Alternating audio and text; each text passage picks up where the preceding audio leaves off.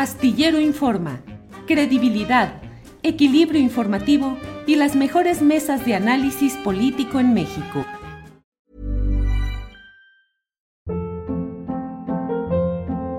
Hold up. What was that? Boring. No flavor. That was as bad as those leftovers you ate all week. Kiki Palmer here, and it's time to say hello to something fresh and guilt-free. Hello Fresh. Jazz up dinner with pecan-crusted chicken or garlic butter shrimp scampi. Now that's music to my mouth. Hello Fresh. Let's get this dinner party started. Discover all the delicious possibilities at hellofresh.com. I'm Sandra, and I'm just the professional your small business was looking for. But you didn't hire me because you didn't use LinkedIn jobs. LinkedIn has professionals you can't find anywhere else, including those who aren't actively looking for a new job but might be open to the perfect role, like me. In a given month, over 70% of LinkedIn users don't visit other leading job sites. So if you're not looking on LinkedIn, you'll miss out on great candidates like Sandra. Start hiring professionals like a professional. Post your free job on linkedin.com/achieve slash achieve today. Las 2 de la tarde con un minuto y estamos en el momento justo para convocar e invocar la mesa, la mesa del más allá que ya está aquí presente. Bienvenidos, bienvenidas todos a este espacio que siempre va más allá de lo que usted pueda imaginar. Horacio, buenas tardes. Tu micrófono. Ya. Oh, ya, buenas tardes a todos, un abrazo enorme a todos. ¿Cómo te fue, querido Fernando, ayer? Que quería yo estar contigo. Felicidades por tu libro maravilloso y, y pues es mu- eh, muchos libros más. Muchas gracias. Bien, Horacio, gracias. Ana Francis Moore, buenas tardes. Buenas tardes, yo ya empecé a leer el libro de Fernando, justo le escribí ayer. Está buenísimo tu libro, eres muy, eres muy menso. Muchas gracias. Me, río, pero me congratulo en el espíritu. Muchas gracias. querido. Fernando Rivera Calderón. Eh, Pues buenas es- tardes. Buenas tardes, mi Julio, Ana, Horacio. Pues estoy este, un poco desvelado, ¿verdad? Pero muy contento. Muy contento de la presentación de El Ambiguo Testamento con la enorme Elena Poniatowska y con Gerardo Herrera, el doctor Gerardo Herrera. Eh, la verdad es que estuvo muy, muy hermosa. Muchas gracias a toda la gente que asistió y a todos los fans de, de Astillero que también le cayeron y, y mandan saludos para todos ustedes. Gracias. Pues ya me echaron a perder un poquito que la, la secuencia que yo había ideado y maquinado para todo esto, pero bueno, de todos modos la hago, aunque ya hubo spoiler y pues ya. Vamos Pero, a hacer como que no pasó. como que no pasó, como que este es- como en los hombres de negro, ¡pum! Así. una lamparita y olvidamos. Horacio Franco, ¿Antiguo o Nuevo Testamento? ¿Cuál, más allá de lo religioso, invoco lo literario, lo filosófico? ¿Te gusta leer Antiguo Sí. o Nuevo Testamento? No, el nuevo, el nuevo, el nuevo. El nuevo ya deja de lado ese Dios vengativo, ese Dios, eh, no, ese Dios cabrón, que fue el, el- el- el- Dios de, el Adonai Melech de- del Antiguo Testamento, el, el, el Yahvé, que los judíos no pueden pronunciar ese nombre, nunca lo pronuncian, pero que, este, bueno, yo como no soy religioso ni soy judío, pues también sí lo pronuncio, ¿no? Jehová, este Dios que, que condicionó a, muchas cosas, ¿no? Y que pues era justo siempre y cuando te portaras bien y si no te iba como en serie, ¿no? Eh, en cambio, leer, leer eh, el, el Nuevo Testamento, leer eh, los Evangelios, ¿no? Es, es verdaderamente habla de Jesucristo como un hombre mucho más benevolente, mucho más consecuente, mucho más progresista, realmente, eh, eh, donde finalmente eh, basa sus sus, sus- sus- perdón, sus enseñanzas en el amor y, y en el, y en la predicación del amor universal. Por eso admiro a este profeta tanto como a Buda, tanto como a Mahoma, si quieres, ¿no? Y lo que, lo que echa a perder todo son las religiones, ¿no? Son las, las instituciones que condicionan a los hombres, eh, los condicionan y, y los, este, los controlan. La religión como medio de control es terrible, pero cuando tú lees, eh, sí, cuando te acercas a la fuente, a la, a la verdadera fuente, que es el Nuevo Testamento, que, es, eh, que son los evangelios, y, este, y, y- y analizas y profundizas y te conmueves con ellos, ¿no? Como yo me he conmovido muchas veces como ateo, lo, de, lo, lo- o sea, lo reconozco, porque además son, ¿verdad? Es conmovedor realmente, ¿no? Pues obviamente te abstienes de preguntarle a Roberto Rivera o Juan Sandoval Íñiguez qué piensan de la moral cristiana, ¿verdad?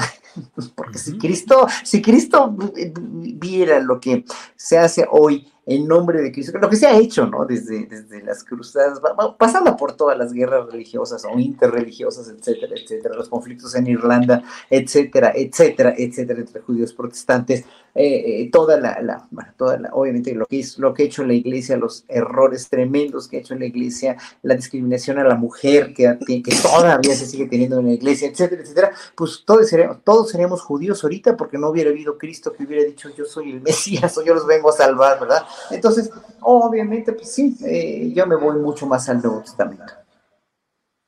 Gracias, Horacio Franco. Ana Francis Moore, Antiguo, Nuevo Testamento y por qué. Fíjate que a mí me gusta, conozco más el Viejo Testamento porque es el que más he estudiado en los últimos cinco o seis años, porque estoy escribiendo una novela de toda la Biblia, pero digamos que el primer tomo está mucho más concentrado, son tres tomos, está mucho más concentrado en el Antiguo Testamento entonces, es el que más conozco y el que más he estudiado. Em, y hay una cosa que tiene el Antiguo Testamento que son unas historias y unas, literal, unas odiseas brutales. Eh, el, acomodo es muy curioso, hay libros enteros que son una retaíla de nombres y una contabilidad de cosas que, que son obviamente un poco complejos y complicados de ver, pero los primeros cinco libros son muy hermosos y hay una cosa que a mí me interesa mucho más del Antiguo Testamento, que es lo que tiene que ver con la noción de justicia. Luego justamente se piensa esta idea de, del Dios más del Antiguo Testamento y no necesariamente. Muchas de las reglas de justicia que están planteadas en el Antiguo Testamento, que también es un libro de reglas, en realidad tiene que ver con la eh, restitución del daño, con la restitución de las a las víctimas. Por ejemplo, el consabido ojo por ojo y diente por, diente no significa más que si te robaste una vaca, pues lo que tienes que pagar de regreso es una vaca. Em, y que lo en lo primero que hay que fijarse es en justamente a la víctima a la que se le hizo el daño, cómo comunitariamente se le restituye. A mente que tiene un montón de nociones de justicia, em, que son mucho más azarosas, que parecieran mucho más azarosas, pero que tiene que ver con justamente ir resolviendo comunitariamente a las personas más desprotegidas. Es todo un viaje el Antiguo Testamento. Y el Nuevo Testamento, pues tiene una cosa, es mucho más griego, digamos, es mucho más hacia el pensamiento occidental. Me parece que en el Antiguo se ve mucho más el pensamiento oriental.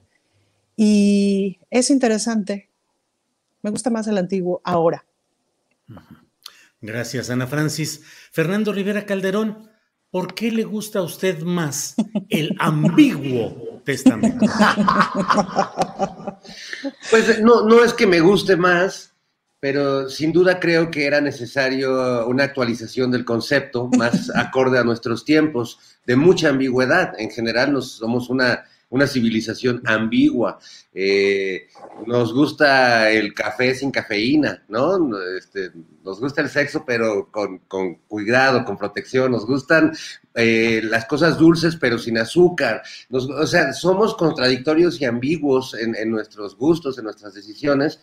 Y por eso creo que había que actualizarlo. Aunque a mí me gustan los dos es muy curioso que un libro que tuve que leer a fuerza en la escuela y en clases horribles con interpretaciones tan nefastas como las que paradójicamente hace la Iglesia Católica sobre los textos bíblicos, eh, haya terminado enamorado de, muchos de esos textos. ¿no? Me gusta mucho el Antiguo Testamento, eh, me encanta el Génesis, me parece una gran fábula del origen del mundo llena de símbolos, me, me encanta, pero también me encanta el Cantar de los Cantares, que es eh, pues un, libro muy extraño dentro de la Biblia, que es como la canción de las canciones sobre el amor, el erotismo, eh, aunque muchos eh, sacerdotes se lo saltan porque se excitan cuando lo leen. Y luego me encanta una parte que se llama el Eclesiastés, que es un breve texto en el Antiguo Testamento que es de una lucidez y una amargura donde hagan de cuenta que es un siorán bíblico diciendo pues que todo es vanidad, que nada, tiene sentido, que nada de lo que hagamos permanecerá. Eh, un, gran, un gran texto. Y bueno, el Nuevo Testamento es una maravilla por eh, esta eh, posibilidad de tener cuatro perspectivas distintas sobre la vida de un personaje y, la, y las obras en un periodo de vida de un personaje como Jesucristo. Me encanta en particular el de San Mateo, que no solo es un, gran cronista y cobrador de impuestos, fue, fue sino que también eh, ese Evangelio de San Mateo ha inspirado muchas de las grandes piezas musicales. Nada más pensar, mi querido Horacio, en la Pasión según San Mateo de Bach, que para mí me parece uno de los monumentos musicales más tremendos. Bueno, la de San Juan también es brutal, pero la de San Mateo a mí me parece que es completamente insuperable y sublime, ¿no? Eh, hay una cosa, ¿puedo agregar una cosa? Sí, claro. como muy bonita del, de la Biblia, si lo miras también desde la perspectiva literaria, que es que el Antiguo Testamento de alguna manera es como el, el, el, ansia por la memoria, el recordar, el recordar, es, se juntan un montón de libros para tratar de recordar un planteamiento de origen de la humanidad, pues, ¿no?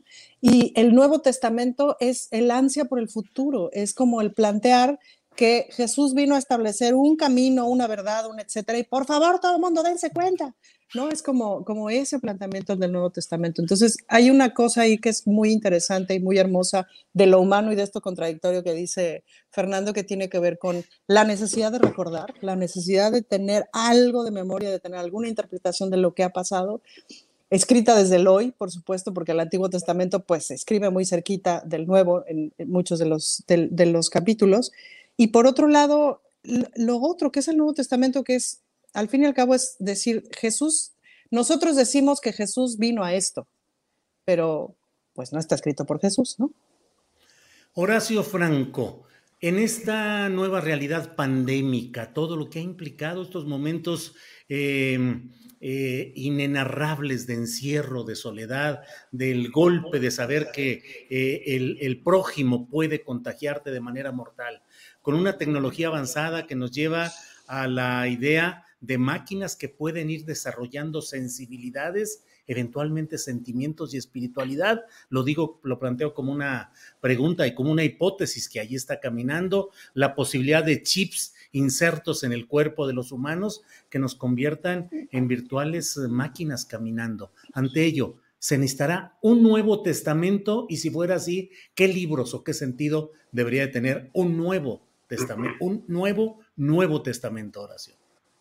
Bueno, el Nuevo Testamento de la, de la humanidad en cuestión eh, eh, espiritual, yo creo que está, está muy, este, muy fragmentado. O sea, está muy fragmentado porque la humanidad misma no tiene un rumbo generalizado hacia dónde va, porque no lo tiene que tener, dado que somos sociedades totalmente disímbolas, totalmente opuestas. Hay sociedades en el mundo que viven todavía en un medioevo, como vivían en el medioevo los cristianos, que son los, como los musulmanes actualmente, eh, donde la tecnologización de toda la, como tú bien lo dijiste, toda la tecnologización no ha sido suficiente para realmente avasallar y para, eh, dijéramos, ensombrecer lo malo que sigue habiendo en la humanidad, que son, eh, que son los valores este, materiales, que son las guerras, que es el armamentismo, que es el control de, por parte de una población a otra, que es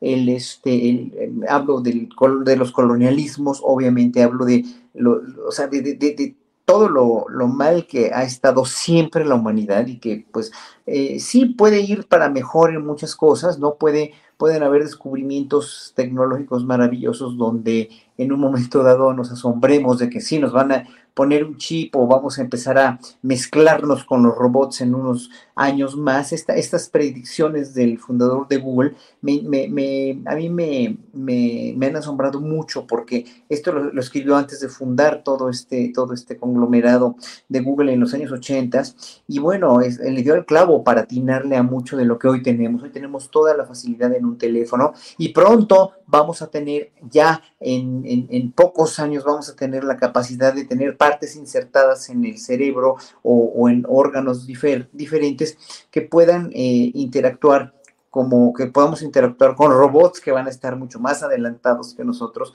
y que en un momento dado ya están empezando a, captar esa, eh, toma de conciencia de los robots. Entonces es muy impresionante todo eso, ¿no? Es muy impresionante, sí, pero mientras haya gente que se está muriendo de hambre en África, mientras haya gente que no sepa leer y escribir, mientras haya gente que no está comunicada en las comunidades rurales más lejanas, de, más alejadas de México, mientras haya esa repartición de la riqueza tan, tan absolutamente terrible, totalmente polarizada, mientras haya este control de las religiones, mientras haya todo esto, eh, obviamente el mundo no va a ser un mundo, sino van a ser muchos. Entonces, yo lo único que concluyo de esta, de esta pregunta que me haces es que, pues sí, la tecnologización, el, testamento que podríamos ir escribiendo los seres humanos es hacia dónde chingados queremos ir con toda esta esta, esta, esta polarización, no, no es polarización de ideas, es polarización de riqueza, es polarización de acervos culturales, es polarización de religiones, es polarización de circunstancias. Entonces, no sé, no sé, es una muy buena pregunta, muy profunda que me lleva a muchas disertaciones filosóficas, las cuales, en las cuales podría yo estar debrayando horas enteras, pero pues no, a esto no se le ve una salida tan fácil en cuanto a una globalización, en cuanto a una eh, comprensión total del mundo dentro de 10, 20, 30, 40 años. Gracias, Horacio. Le pregunto a la persona que, según dice la contraportada de este libro que estamos hablando del Ambiguo Testamento, podría ser el sospechoso de haber elaborado la obra, que sería el profeta Fernando Rivera Calderón. Entonces, en ese sentido, Fernando, ¿Cómo ves el futuro de esta humanidad? En Chile ya la propia constitución de la República establece el derecho, los neuroderechos de los ciudadanos, es decir, eh, la protección contra los mapeos cerebrales y el hecho de que cuando los humanos tengan eh, insertos chips, tengan el derecho a que no haya quien esté leyendo el pensamiento o el procesamiento eh, neurológico que esté realizando la persona. Parece así como de ciencia ficción, pero es que la ciencia ficción ya es la ciencia de la realidad cotidiana, Fernando Rivera. Entonces, profeta Rivera Calderón, ¿qué nos espera en este mundo? ¿Cuál es el ambiguo de este ambiguo mundo por venir? Híjole, eh, eh, esos temas me encantan, Julio, y, creo que se presta para, para muchas, muchas posibilidades, porque esto que estás planteando, esta forma en la que los seres humanos hemos ido modificándonos o eh, poniéndonos ciertas prótesis, desde los mismos anteojos hasta un automóvil, hasta un celular, hasta una herramienta que te ayuda a sustituir la mano que perdiste, etcétera. También eso implica una nueva ética humana, porque ya no somos el, el viejo este, primate sin pelo que ya, ya somos otra cosa, ya somos otra cosa subidos en una bicicleta, en un automóvil, con un reloj y, un, y unos audífonos. Y, eso eh, hace que, pues, esa nueva ética hace que también las leyes tengan que cambiar. Esto que planteas de que se prohíben los, los mapeos eh, cerebrales, pero también, por ejemplo, hay muchos países donde se están prohibidas las lecturas de, de ADN, donde no puedes leer los genes. Cuando yo por un proyecto de, unos compañeros, practiqué un examen de, ancestría genética para revisar mi ADN.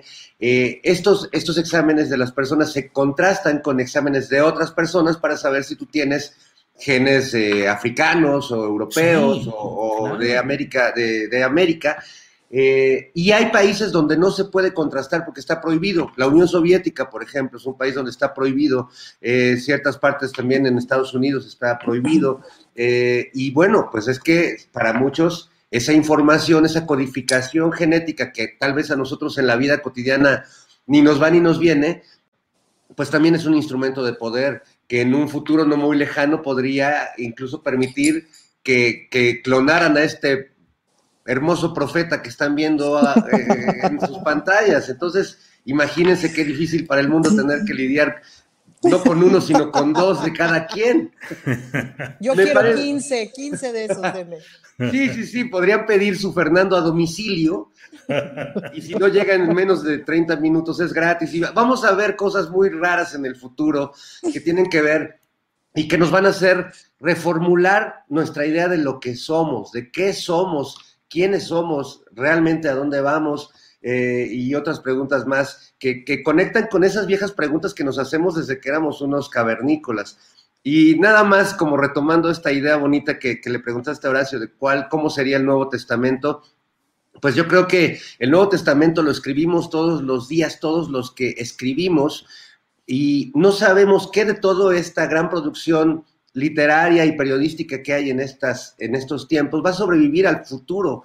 La Biblia, finalmente, lo que hablamos del Antiguo Testamento, es la suma de un montón de textos inconexos que sobrevivieron al paso del tiempo, ¿no? Los rollos del Mar Muerto, esta historia maravillosa de cómo se conservaron esos pergaminos y se fueron traduciendo y se fueron agarrando con las uñas del tiempo hasta llegar a ahora.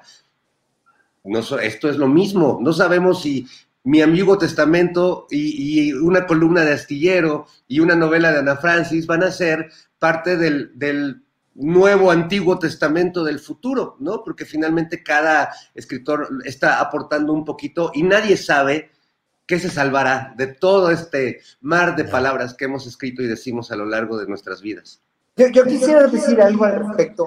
Sí. Si puedo hacer rápido una acotación. Claro, claro. Mira, como, a mí me gusta interactuar con el público, aquí hay alguien, aquí hay un señor, un señor eh, Eduardo Reyes Pérez Rangel, que dice que, que, tontería que estoy diciendo que los bienes materiales no son importantes. Y aquí saco una conclusión, yo nunca lo dije así, nunca dije eso según mi percepción, pero según la percepción de él, yo dije que los bienes materiales no son importantes. O sea, eh, y esto conlleva a precisamente cómo son las interpretaciones de textos o de palabras según cada quien. Cada quien ve la vida y las palabras, los colores, los objetos todo el mundo lo ve de diferente manera. Es decir, no es nada más el, que transmite un mensaje, un mensaje del presidente, de un líder mundial, de Jesucristo, de Buda o de quien sea, ¿no? Es, no, no es nada más el mensaje que va finalmente, puede ir muy claro, puede ir muy conciso, puede ir muy absolutamente eh, eh, directo, ¿no?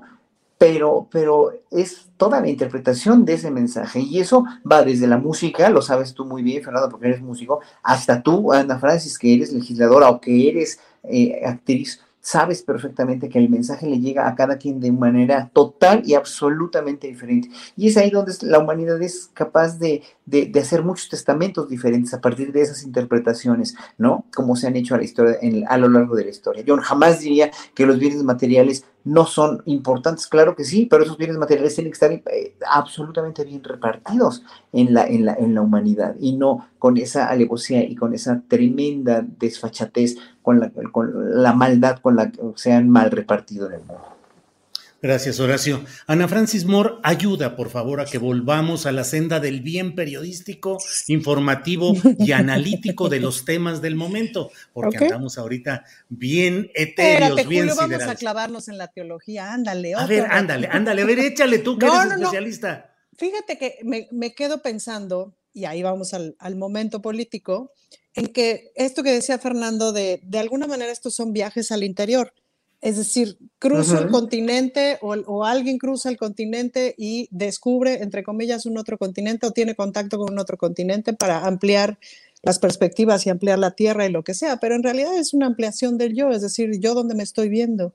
Em, una de las ampliaciones del yo que estamos viendo más allá de la virtualidad, o sea, el mundo es otro cuando se inventó la imprenta. Lo que, lo que pasó con Lutero y la revolución luterana no hubiera pasado si no hubiera habido imprenta lo que pasa con la biblioteca de Alejandría, que del libro este que estaba yo leyendo la semana pasada que les dije que es una joya, es que lo que propone es como el primer intento de globalización del mundo. Entonces, en estos intentos de globalización estamos yendo hacia la ampliación de la vida en términos de años.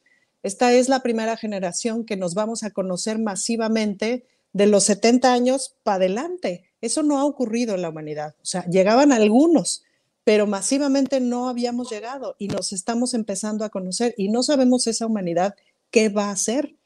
Ahora, lo que es cierto es que dada la desigualdad económica, pues a unos les alcanza para llegar más allá, para esta idea como de no morir nunca, esta idea de preservar la conciencia, el cerebro, el ser, más allá de lo que el propio cuerpo pueda o estirarlo lo más posible. Pero un asunto muy, muy curioso es que no nos gusta llegar solos. O sea, yo puedo juntar todo el dinero del mundo para pagarme mi viaje al espacio exterior. Y ya que estoy ahí, ¿con quién lo comparto? Entonces, esa es una de las ambigüedades justamente que nos pone a pensar En estamos viendo un, momento del mundo con una desigualdad económica brutal. Pero, ¿y de qué nos sirve llegar solos? A donde lleguemos, ¿de qué nos sirve llegar solos? Al fin y al cabo, la repartición de la riqueza o una, o una no tanta desigualdad también es una forma de apostarle a eso tan humano que es el no estar solos, el irnos acompañando en la vida. Bueno, Ana Francis, pues estamos profundos de verdad en esta, es la mesa, pero de mucho, mucho más para allá. Y bueno, pero ahora sí, a ver. oremos, oremos, hermanos. Oremos, hermanos. Ya entremos al cártel inmobiliario. oye, Fernando Rivera. O la verdad histórica, ándele.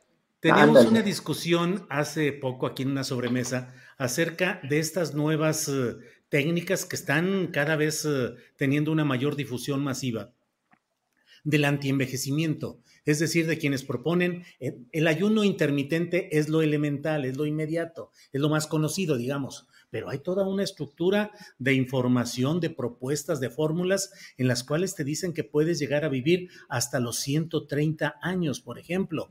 Y la discusión es porque a veces hay quienes dicen, no, yo para qué quiero vivir 130 años, para hacer qué, por un lado y por otro, con qué calidad de vida vamos a llegar a los 130 años y platicábamos aquí y decíamos, bueno, pero es que hace algunos pocos siglos el, eh, eh, la, la, tasa de envejecimiento o de vida era 50, 60 años cuando mucho, y ahora vivimos más y la vida más o menos útil hasta 85, 90 años es accesible con prótesis, con cuidados, con medicina, con estudios, con mil cosas. Fernando Rivera Calderón, ¿cómo ves esa posibilidad de vivir ¿Te concibes tú de 129 años?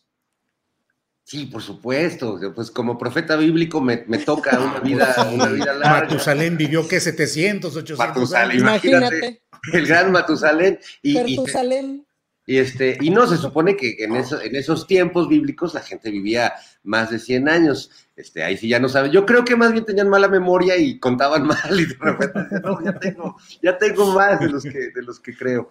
Eh, Sí, creo que tiene que ver con, la calidad de vida. A mí, por supuesto, que me encanta y además creo que desde muy niño conviví con personas mayores que me hicieron ver no la, la, vejez como la ve mucha gente, con miedo y con esta, pues como que satanizan el concepto de la vejez justo por, por esos casos de personas que llegan eh, en muy malas condiciones de salud o que no hicieron nada de su vida, ¿no? Hay un poema de Bukowski que a mí me encanta, eh, que se llama Sea Amable, a ver si lo, encontramos en algún momento más adelante, pero que dice que siempre nos piden que seamos amables con las personas mayores, incluso aunque sean personas miserables que no hicieron nada en su vida y que desperdiciaron su tiempo.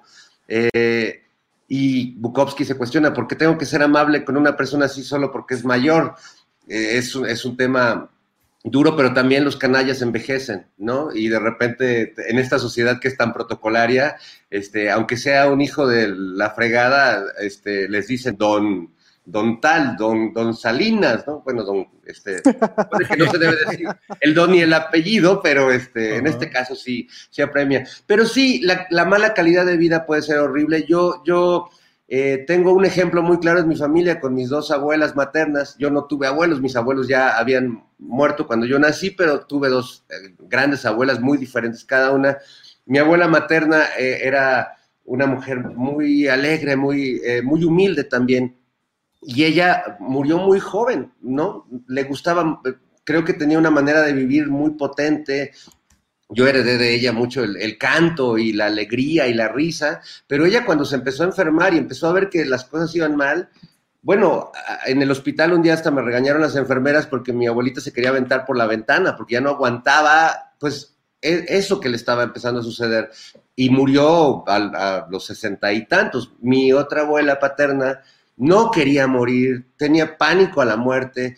Eh, y sobrevivió, bueno, se operó muchas veces todo, pero fue una larga agonía, ¿no? También creo que a veces hay que, hay que saber desprenderse hasta de la propia vida y yo vi sufrir más a mi, a mi abuela paterna en este no querer irse y, y en pos de no querer irse sufrir, sufrir mucho ya los males que trae el cuerpo. Entonces, bueno, pues si la vida vale la pena vivirla, que yo creo que siempre hay buenas razones para vivirla, pues estar ahí. Pero si no, me acuerdo de una frase de un luchador cuando era reportero de lucha libre. Había un luchador eh, muy bueno que se llamaba el Pirata Morgan. Y era el Pirata Morgan porque pues le faltaba un ojo, perdió un ojo en una lucha. Y yo lo entrevisté y le pregunté, oiga, ¿y no lamenta pues este accidente que, que le quitó un, un ojo? Y me contestó una cosa maravillosa. Me dijo el Pirata Morgan, para lo poco que hay que ver en este pinche mundo, con un ojo me basta. y sobra. Órale. Fernando, ahí está el poema del, fa- del gran Charles Bukowski, Sea amable.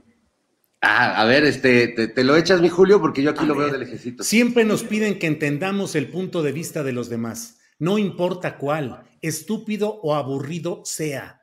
Te piden que veas su fatal error, sus vidas malgastadas, con amabilidad, especialmente si son viejos. Pero la vejez es el total de nuestros actos. Ellos envejecieron mal porque vivieron mal, rehusaron ver. ¿No es su responsabilidad? ¿De quién es? ¿Mía? Me piden que no les diga lo que pienso por miedo de su miedo. La vejez no es un crimen, pero la vergüenza de una vida deliberadamente malgastada entre tantas vidas deliberadamente malgastadas. Sí lo es. Es lo que le falta. Entre tantas vidas deliberadamente malgastadas, Malgastadas, sí lo sí es. lo es. Eso sí Ah, es pues una faltó ese pedacito. El final, el remate. Bueno, Tremendo, Fernando. tremendo poema. Reájale. Sí, sí, sí. Así es. Así, ahí está el final. Deliberam- por la, pero la vergüenza de una vida deliberadamente malgastada, entre tantas vidas deliberadamente malgastadas, sí lo es. Qué susto, ¿no, Julio? Pues sí, qué susto, qué susto. Qué susto ¿Qué que te estés muriendo y ahí Sí. digas, ay, ojo. Fíjate que, ¿puedo Sí, sí. nada más Ana, agregar Ana, algo? Ana, sí, Ahora sí. que pasé por una cirugía mayor en el mes de abril, por primera vez sentí miedo a morirme. Así, literal, dije, ¿y si me muero? Va a estar muy mal porque me la estoy pasando muy bien y no había nada que hacer. Entonces, afortunadamente, la primera enfermera que me atendió era- se llamaba Consuelo, como mi mamá. Entonces, yo eso lo interpreté como una señal divina de que no me iba a morir y eso me hizo entrar un poquito más tranquila a cirugía. Pero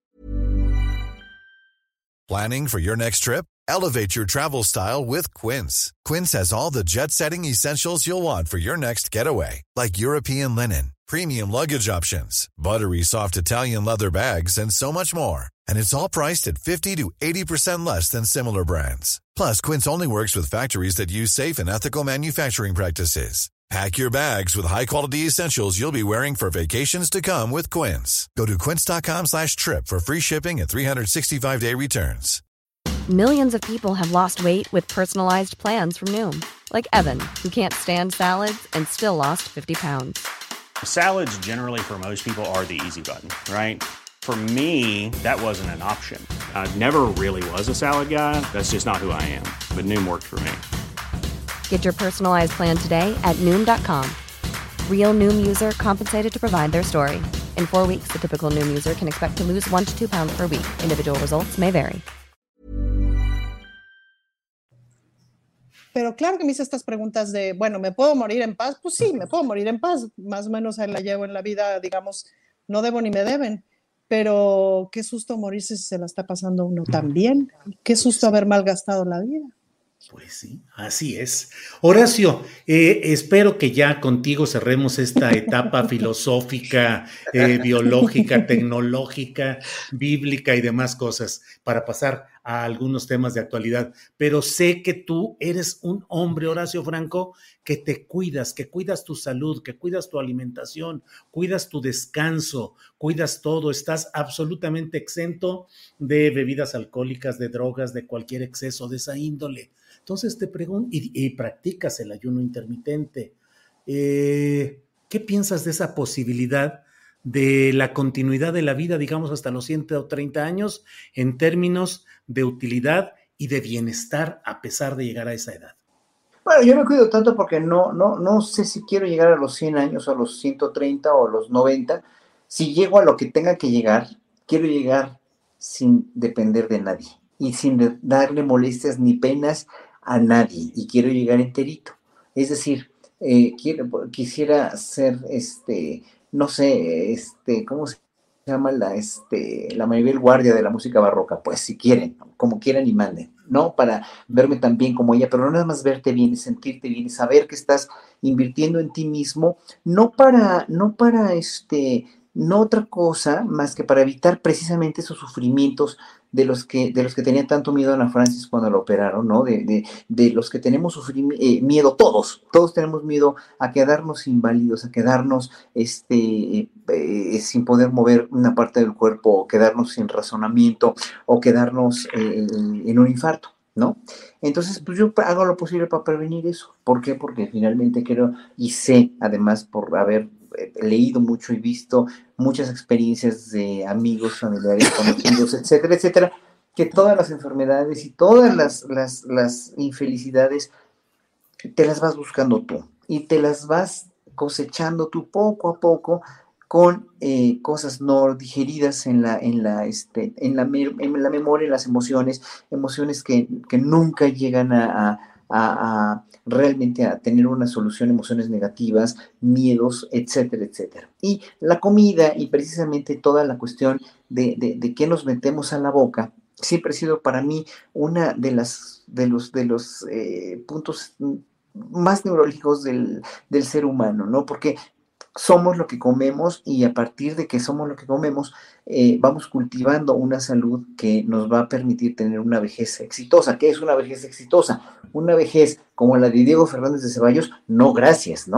Una vejez exitosa como la de Vicente Fox, no gracias, como la de Porfirio Muñoz Ledo, no gracias. Yo quisiera tener una vejez exitosa teniendo una salud impecable y no dándole molestias ni dándole lata a nadie y siendo una persona mental y físicamente funcional. Gracias, Horacio Franco. Pues dejamos para otra emisión muchas de estas disquisiciones, elucubraciones, profundidades filosóficas que estamos, a las que estamos asomándonos ahora. ¿Querías decir algo, Fernando? No, no, que ya nos están regañando que hay muchos temas en la agenda política como para estar hablando de Dios. y de... sí, sí, Pero qué bueno que nos tomamos unos minutos para es una cortina de humo. Estoy tendiendo una cortina de humo para distraer de los asuntos verdaderamente importantes. Así es que, ¿qué opinan del América? ¿Cómo va el América? Vamos a hablar de fútbol, alguna cosa por el estilo. Pero no. Fernando Rivera Calderón, ya que tú eres el que invocas estos temas, vámonos con lo práctico, con lo terreno, con lo contundente de la realidad cotidiana. Eh, ¿Qué opinas del informe presentado ayer por la comisión? Que preside Alejandro Encinas, pero que es un conjunto de búsquedas, de indagaciones, de investigaciones de una comunidad que se ha dedicado a tratar de investigar esto. Yo he tenido un punto de vista crítico sobre ese tema, pero desde luego eso no, no importa. Aquí lo importante es la opinión de ustedes. ¿Qué opinas tú, Fernando Rivera Calderón, de lo que se dijo ayer? ¿Qué trascendencia crees que puede tener? Bueno, la, trascendencia es de que sin duda hay otra actitud hacia la, investigación, hacia el tema. Creo que es un informe que sigue quedándonos a deber eh, a la sociedad, pero que sí muestra un, un, camino, una ruta completamente distinta a la que se había tomado anteriormente. Y pues en, lo particular, Julio, para mí, eh, pues es doloroso porque es una, una herida que parece que nunca va a cerrar para, este país, para las personas de este país, para los padres, para los amigos, para los hermanos de, estos jóvenes, eh, y que ha develado eh, el, peor, el, peor lado de la clase política dominante. Eh, entonces yo ayer, escuchando este informe, recordando que tenemos esta, esta este asunto pendiente y estos jóvenes cuyos cuerpos siguen extraviados y con tanta información que se ocultó deliberadamente, pues no puedo dejar de sentir ese coraje, ¿no? Ese, eh, en ese tiempo en el que la mayoría de los medios, e incluso donde yo trabajaba en ese momento, compraban la versión de Murillo Karam y, bueno, ver, eh, recordar lo que escribieron y lo que siguen escribiendo periodistas como Carlos Marín, eh, sin un ápice de empatía, ni de sensibilidad, ni de periodismo, porque no estaban haciendo periodismo, estaban eh, simplemente eh, verificando o validando, haciendo consignas todo lo que decía el gobierno en turno. Y, pues sí, creo que es muy doloroso. Pienso también toda la resistencia que hubo por parte de las Fuerzas Armadas de reconocer que habían, que, tenían conocimiento del asunto. Y cuando eh, nuestro compañero Temoris Greco eh, y su hermano Coista eh, sacaron el, documental Mirar Morir, donde lo confirman, ¿no? Con testimonios, haciendo periodismo, como han hecho tanto. y bueno, que todas estas investigaciones eh, este, nuevo informe tampoco habría sido posible sin todo ese trabajo de los periodistas independientes que, encontraron cosas que evidentemente la autoridad no quería encontrar y que pues creo que han aportado mucho. Sí nos queda de ver, sin duda, Julio, no podemos dejar de tener esa posición crítica, pero sí me queda claro y creo que lo importante y lo trascendente este informe está en eso, es que hay otra voluntad por completo, hay otra ruta de, trabajo y me parece que sí hay un compromiso eh, legítimo y, creíble por parte del gobierno federal. Eso no implica que podamos conocer aún el paradero de, los jóvenes, pero sí tener certeza sobre otras cosas eh, que se seguían poniendo en duda desde hace, desde desde que se dieron los informes en, el tiempo de, de Murillo Cara. Gracias, Fernando. Horacio Franco, tu opinión sobre el informe dado a conocer ayer, las perspectivas, las expectativas, por favor. Mira, ya, ya lo dijo muy bien, ya lo anunció muy bien Fernando en todas sus, en todas sus expresiones. Eh, pues sí, pobres padres, realmente qué tristeza para los padres ya saber la contundencia, pero es un crimen de Estado. Y es un crimen de Estado del cual, del cual eh, se tiene que cerrar toda esta, toda esta, esta, esta trama tan dolorosa, tan larga, tan dura, tan, de tanta investigación, tan concurrida por todos eh, los mexicanos, ¿no? Y, cerrar eso quiere decir meter a la cárcel a quien resulte responsable, a quien haya dado la orden, aquel militar que, que, este, que, que, que era el jefe de este muchacho eh, que, que, estaba, eh, que estaba allí en la normal con los jóvenes y que, este, y, que pues, al día siguiente de o no sé cuántos días después le entregan a la mamá del muchacho el dinero, el dinero de su sueldo, ¿no? De su salario. O sea, todo esto son cosas que se tienen que castigar, o sea, tiene que haber por, parte del ejército ya. Esta es una oportunidad de oro para el ejército para reivindicarse con la sociedad y, reconocer sus errores y reconocer que la cagaron en ese momento y que tenían en el vigésimo séptimo batallón fue todo un, todo un, todo una tragedia y un desastre para los, los, eh, los sucesos de Ayotzinapa y, castigar a quien se tenga que ser castigado. O sea, ya no enmascararse, por favor, ejército, ya no se enmascaren en, que, en, que, sí, o sea, sí son, obviamente, conozco médicos militares, conozco músicos militares que son mis alumnos, tienen una disciplina maravillosa y son gente que tiene muchos otros valores inculcados dentro del ejército, pero que hay corrupción dentro del ejército, que hay gente traidora al ejército like, desenmascarenla ya de una vez por todas, porque en ese momento vamos a empezar a creer y vamos a creer que el ejército sí es una, una institución que puede albergar a la Guardia Nacional y a muchas otras instituciones y que aparte de ser muy disciplinados y muy metódicos y muy buenos ingenieros militares, como lo dice el presidente, también son gente que sabe reconocer sus errores, ¿no? Y ya basta de esta doble cara terrible del ejército. Y por otra parte, pues sí, la, contraparte, y ya con esto, no, con esto cierro, de oír a Ciro Gómez Leiva eh, eh, eh, decir que esto lo está haciendo un oportunismo, como siempre en la 4T en el gobierno de López Obrador, para castigar e inculpar a funcionarios nada más para sacar raja política. O sea, ¿cómo se atreve a decir eso? ¿No? Es lo mismo que dijo Carlos Marín cuando le pidió, cuando sugirió que lo mejor que podían hacer los padres de Sinapa, los papás sería pedirles perdón, a, pedirle perdón a Murillo Caram, ¿no? O sea, es que en verdad yo no sé cuál es el, el lado eh, realmente el verdadero lado periodístico de alguien que opina así como Ciro Gómez Leiva, que me perdone, pero o sea, cuando oí, oí esto, o cuando lo oí ayer, yo dije, no, no, no puede ser que alguien pueda ser tan indolente y pueda querer sacar para otra gente que le paga o que lo apoya raja política de una cosa verdaderamente tan vergonzosa para la historia de México como es el crimen terrible de Estado de los de Ayotzinapa, ¿no? Gracias, Horacio. Ana Francis, tu opinión sobre este informe y preguntarte hasta dónde, hasta qué nivel. Peña Nieto, Salvador Cienfuegos, Osorio Chong, eh, Murillo Caram, ¿Hasta dónde? Yo creo que esos que mencionas tendrían que ir a la cárcel. Hasta allá tendría que llegar. Ese es el país al que tendríamos que aspirar. Ahora, la pregunta es en qué país estamos todavía o en qué momento estamos. Estamos en el momento en que apenas sacar un informe así es posible, cuando muchas de las informaciones que nos dio la comisión ya las sabíamos porque lo había dicho el GIE y lo dijo el GIE todavía en el sexenio de Peña Nieto. Y es decir, es muy fuerte, es muy importante y no quiero demeritar eso, que el propio Estado diga esto fue un crimen de Estado, eso es, bueno, nunca en la vida lo habíamos visto. Eso es muy importante y sí vale la pena que, que entendamos que eso es muy importante.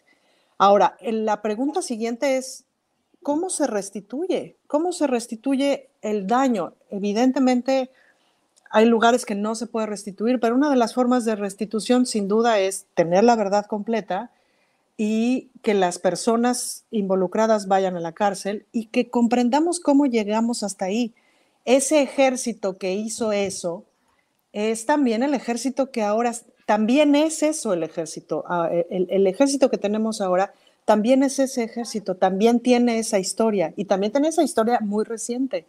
Entonces, sí es importante, o sea, valoro mucho como que se pueda decir en voz alta, que se pueda decir desde el lugar, digamos, de la verdad, pero valoraría mucho más, sin duda, que el propio ejército dijera, todas estas personas tienen que pagar de esta manera, Todas estas personas son responsables de esto. Llegamos a este lugar en donde el ejército le sirvió al narco, le sirvió a este poder, se confabuló con estos poderes por esta suma de circunstancias.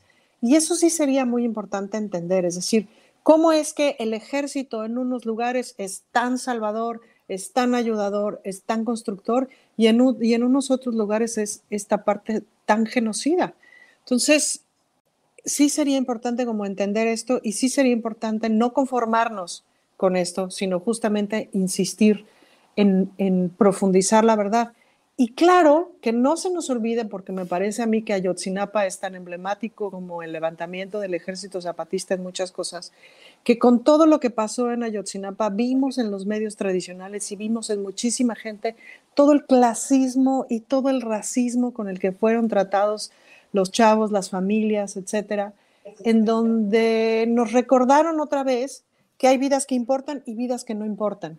Y aunque estas 43 villas hubieran sido tomadas de la manera en la que fueron tomadas, tan brutal, tan desaparecidas, bueno, no, en fin, como todas estas cosas que estamos descubriendo ahora, eh, como forman parte de un grupo social, bla, bla, bla, bla, bla, bla, entonces no importan. Entonces se saca una verdad histórica al Express, eh, se saca una verdad histórica al segundo día, aquel animal dice, ya me cansé, el otro animal dice, los padres deberían de pedirle perdón a Murillo Karam, es decir, esta bola de animales, con el perdón de los animales, eh, se atreven a hablar desde esta perspectiva de las vidas que no importan.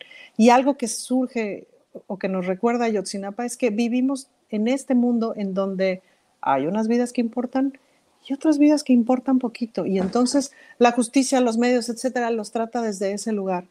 Que ahora el Estado asuma que fue el Estado, insisto, me parece muy importante.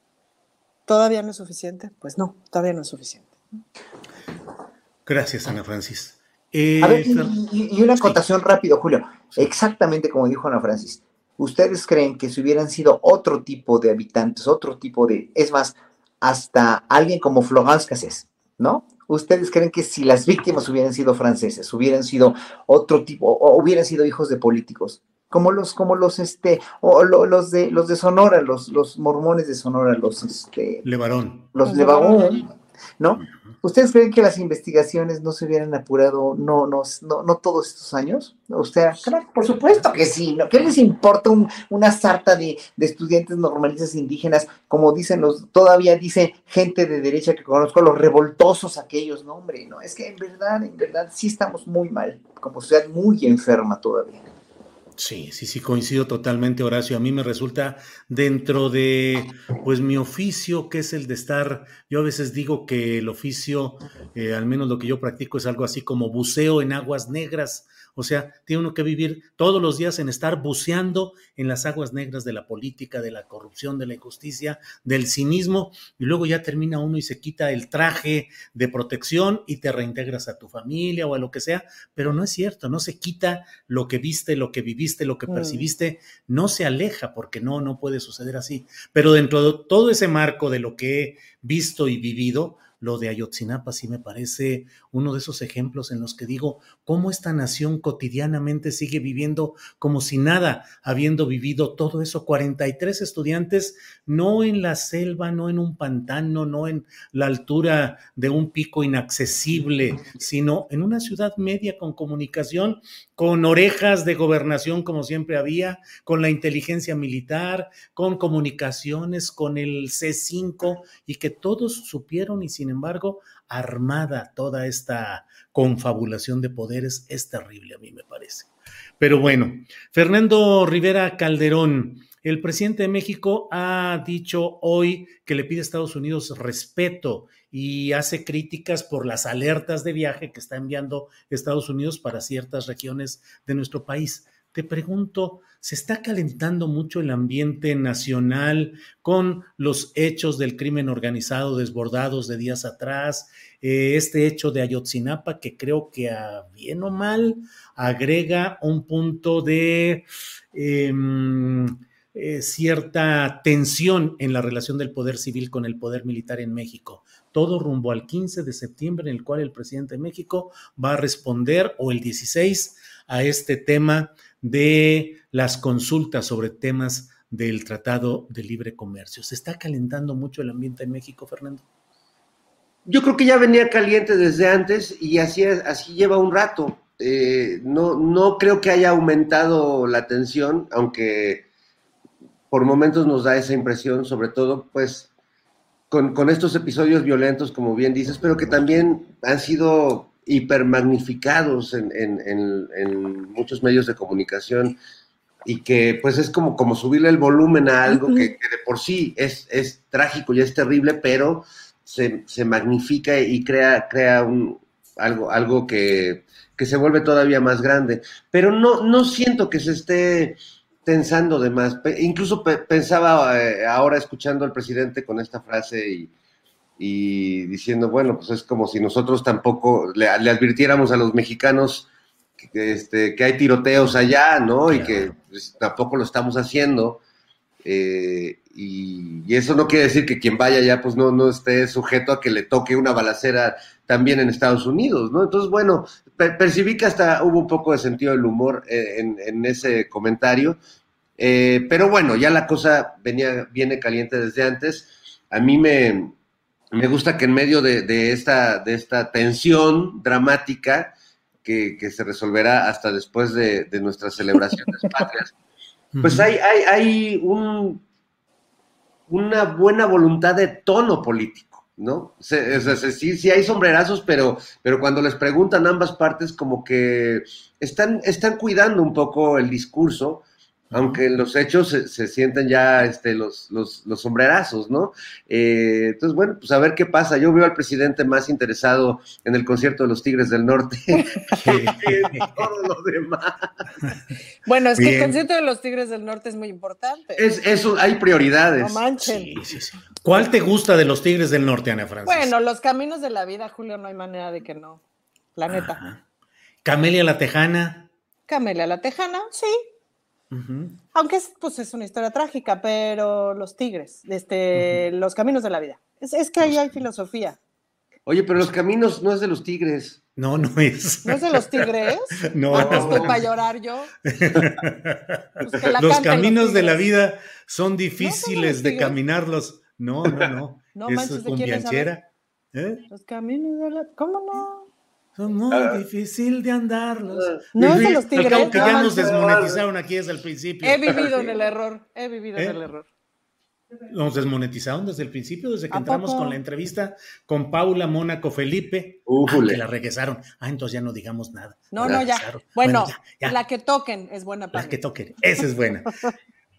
Los, los remis, me dice Andrés ah, Ramírez, nuestro compañero, que son los remis. No, quienes, pues he vivido en el error. Sí, Ana Francis. Bueno, Horacio Franco, estamos ya en la parte final, nos quedan cuatro minutos para despedir la transmisión que se reproduce en Canal 22. Así es que nos queda solamente espacio para que nos digas cuál rola de lo, o cuáles de los Tigres del Norte te gustan y qué piensas de lo que viene en este conjunto de hechos complicados rumbo al 15 de septiembre. Por favor, Horacio. No, yo lo que, los que conozco son los Tigres del concert, del conservatorio, porque realmente lo conozco.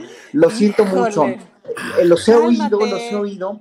Y admiro mucho a Cruz Lizarga como músico y admiro mucho a, muchos músicos populares, pero no conozco las rolas en cita, no me, no me, nunca me he puesto a escuchar, en verdad, eso soy muy selectivo con lo que oigo, sorry, pero soy músico clásico y toco pues mucho baja. Entonces sí me, sí me considero bastante inculto en muchas de las rolas populares, pero por ejemplo, eh, sí conozco, conocí, conocí eh, antes mucho de Chico Che, por ejemplo, y cosas, o sea, las, las, las he oído de refilón.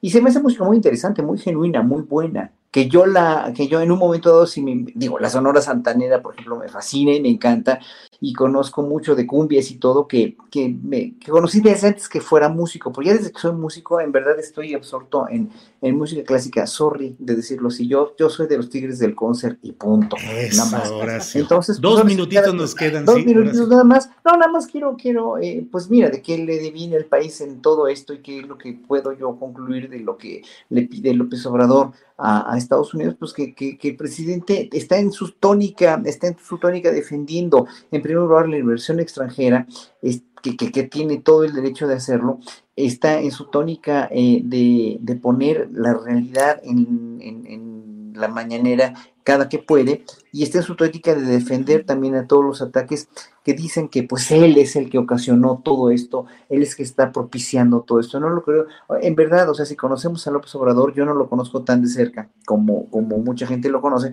pero sé sus convicciones, sé su firmeza y jamás su honestidad y jamás propiciaría él algo así. Lo que me, impresiona es la raja política que él quiere sacar la oposición afirmando esto en, verdad. ¿eh? Y entonces a mí yo sospecharía que son ellos, es la oposición, los gobiernos de oposición y, y toda la oposición con toda la maquinaria de dinero que tienen los que están haciendo esto. Y también los podríamos acusar así. No me atrevo a decirlo porque no, no tengo tanto veneno como ellos tienen en contra del presidente. Nada más.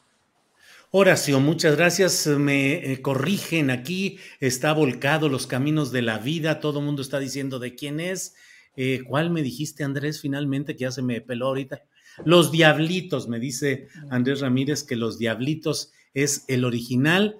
Eh, bueno, hay de todo por aquí. Y bueno, ya se puso musical el tema justamente cuando estamos a punto de darle las gracias al público de Canal 22 en este momento le decimos gracias desde aquí, desde la mesa del más allá. Adiós. Adiós, Adiós amiguitos. Bien, pues nos quedamos aquí en nuestro canal de YouTube, así es que nos queda espacio para el postrecito, para los postrecitos, lo que deseen agregar. Fernando Rivera Calderón, postrecito que ya no sea ambiguo, ambiguo, por favor.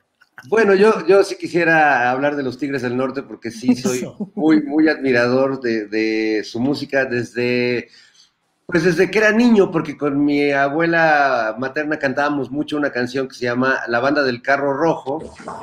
Dicen que venían del sur en, un carro rojo.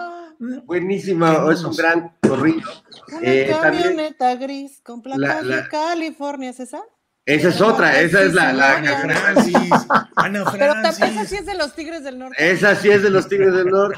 Y bueno, está la, me vino el recuerdo, me vino. La Puerta Negra, que es su gran clásico, ya está cerrada. Y luego la de El Niño y la Boda, que es brutal, la de En la puerta de la iglesia llora un niño. Este, eh, Pedro y Pablo, de los hermanos, que la novia del hermano eh, se va con el otro. Entonces, Pedro, qué gusto de verte. Sí, sí, sí.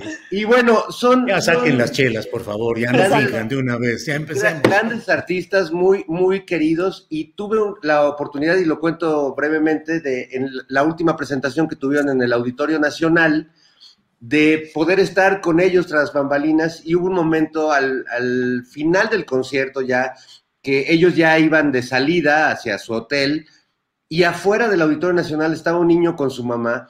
Eh, que no habían entrado al concierto porque no tenían dinero, pero habían viajado porque el niño les quería dar una carta a los Tigres.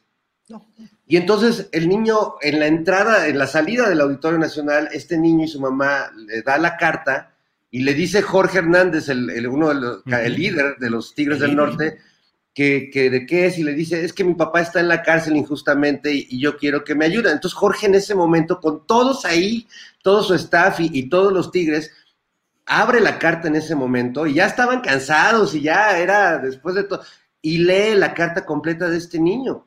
Y bueno, muchos que estábamos allá hasta las lágrimas se nos salieron porque era el niño diciéndoles que su papá desde, desde muy pequeño le compró un acordeón porque le era fan de los Tigres del Norte y cantaba sus canciones y el padre estaba encarcelado. Y bueno, hagan de cuenta que me tocó vivir una canción de los Tigres del Norte en vivo. Y, y, bueno, ellos se comprometieron de apoyar a este niño y a su mamá y fue un momento muy conmovedor que me hizo entender por qué son unos ídolos populares tan queridos y tan entrañables, no solo por, por tener grandes canciones, sino porque son realmente personas eh, maravillosas y de una gran empatía y, me consta, ¿no? Por eso me hizo quererlos todavía más.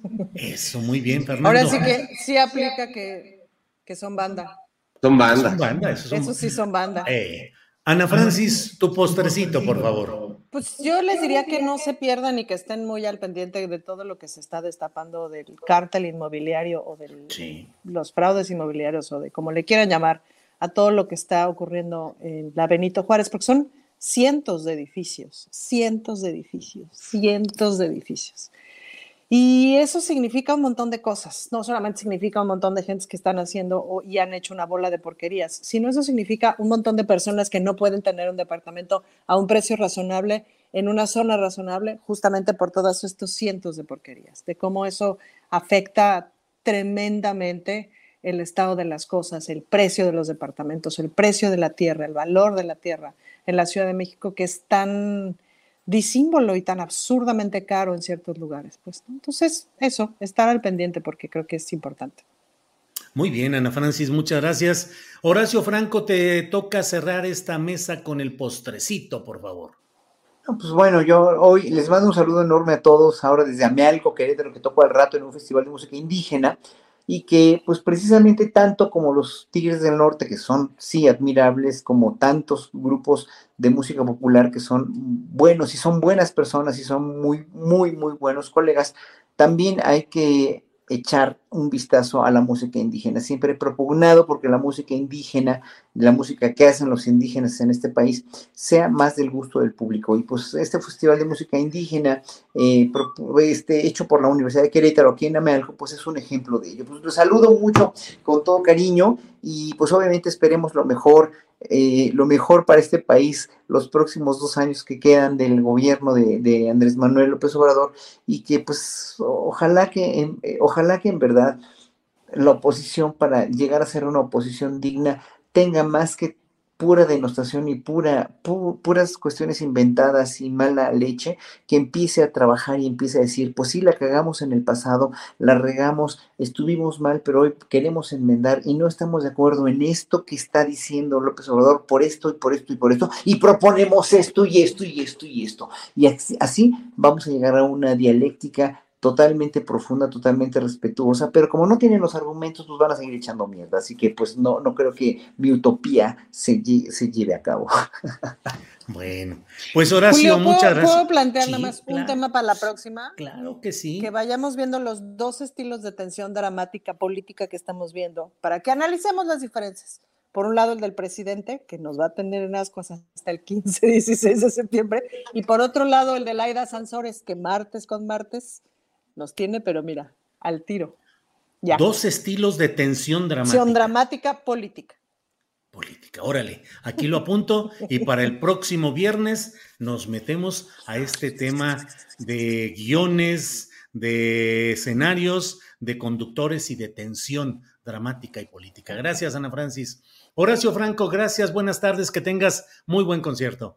Gracias, buenas tardes a todos. Hasta luego. Fernando Rivera Calderón, gracias y buenas tardes.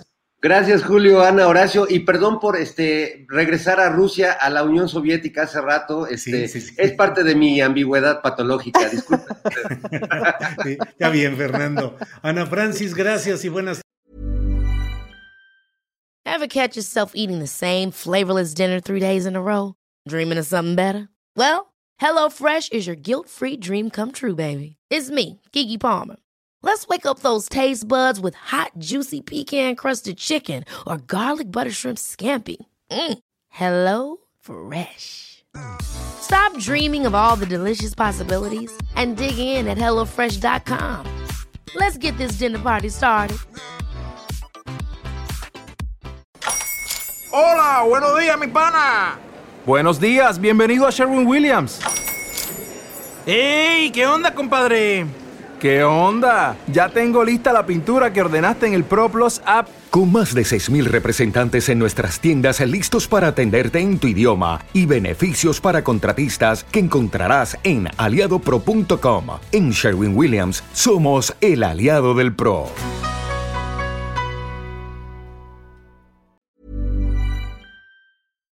Para que te enteres del próximo noticiero, suscríbete y dale follow en Apple, Spotify, Amazon Music, Google o donde sea que escuches podcast.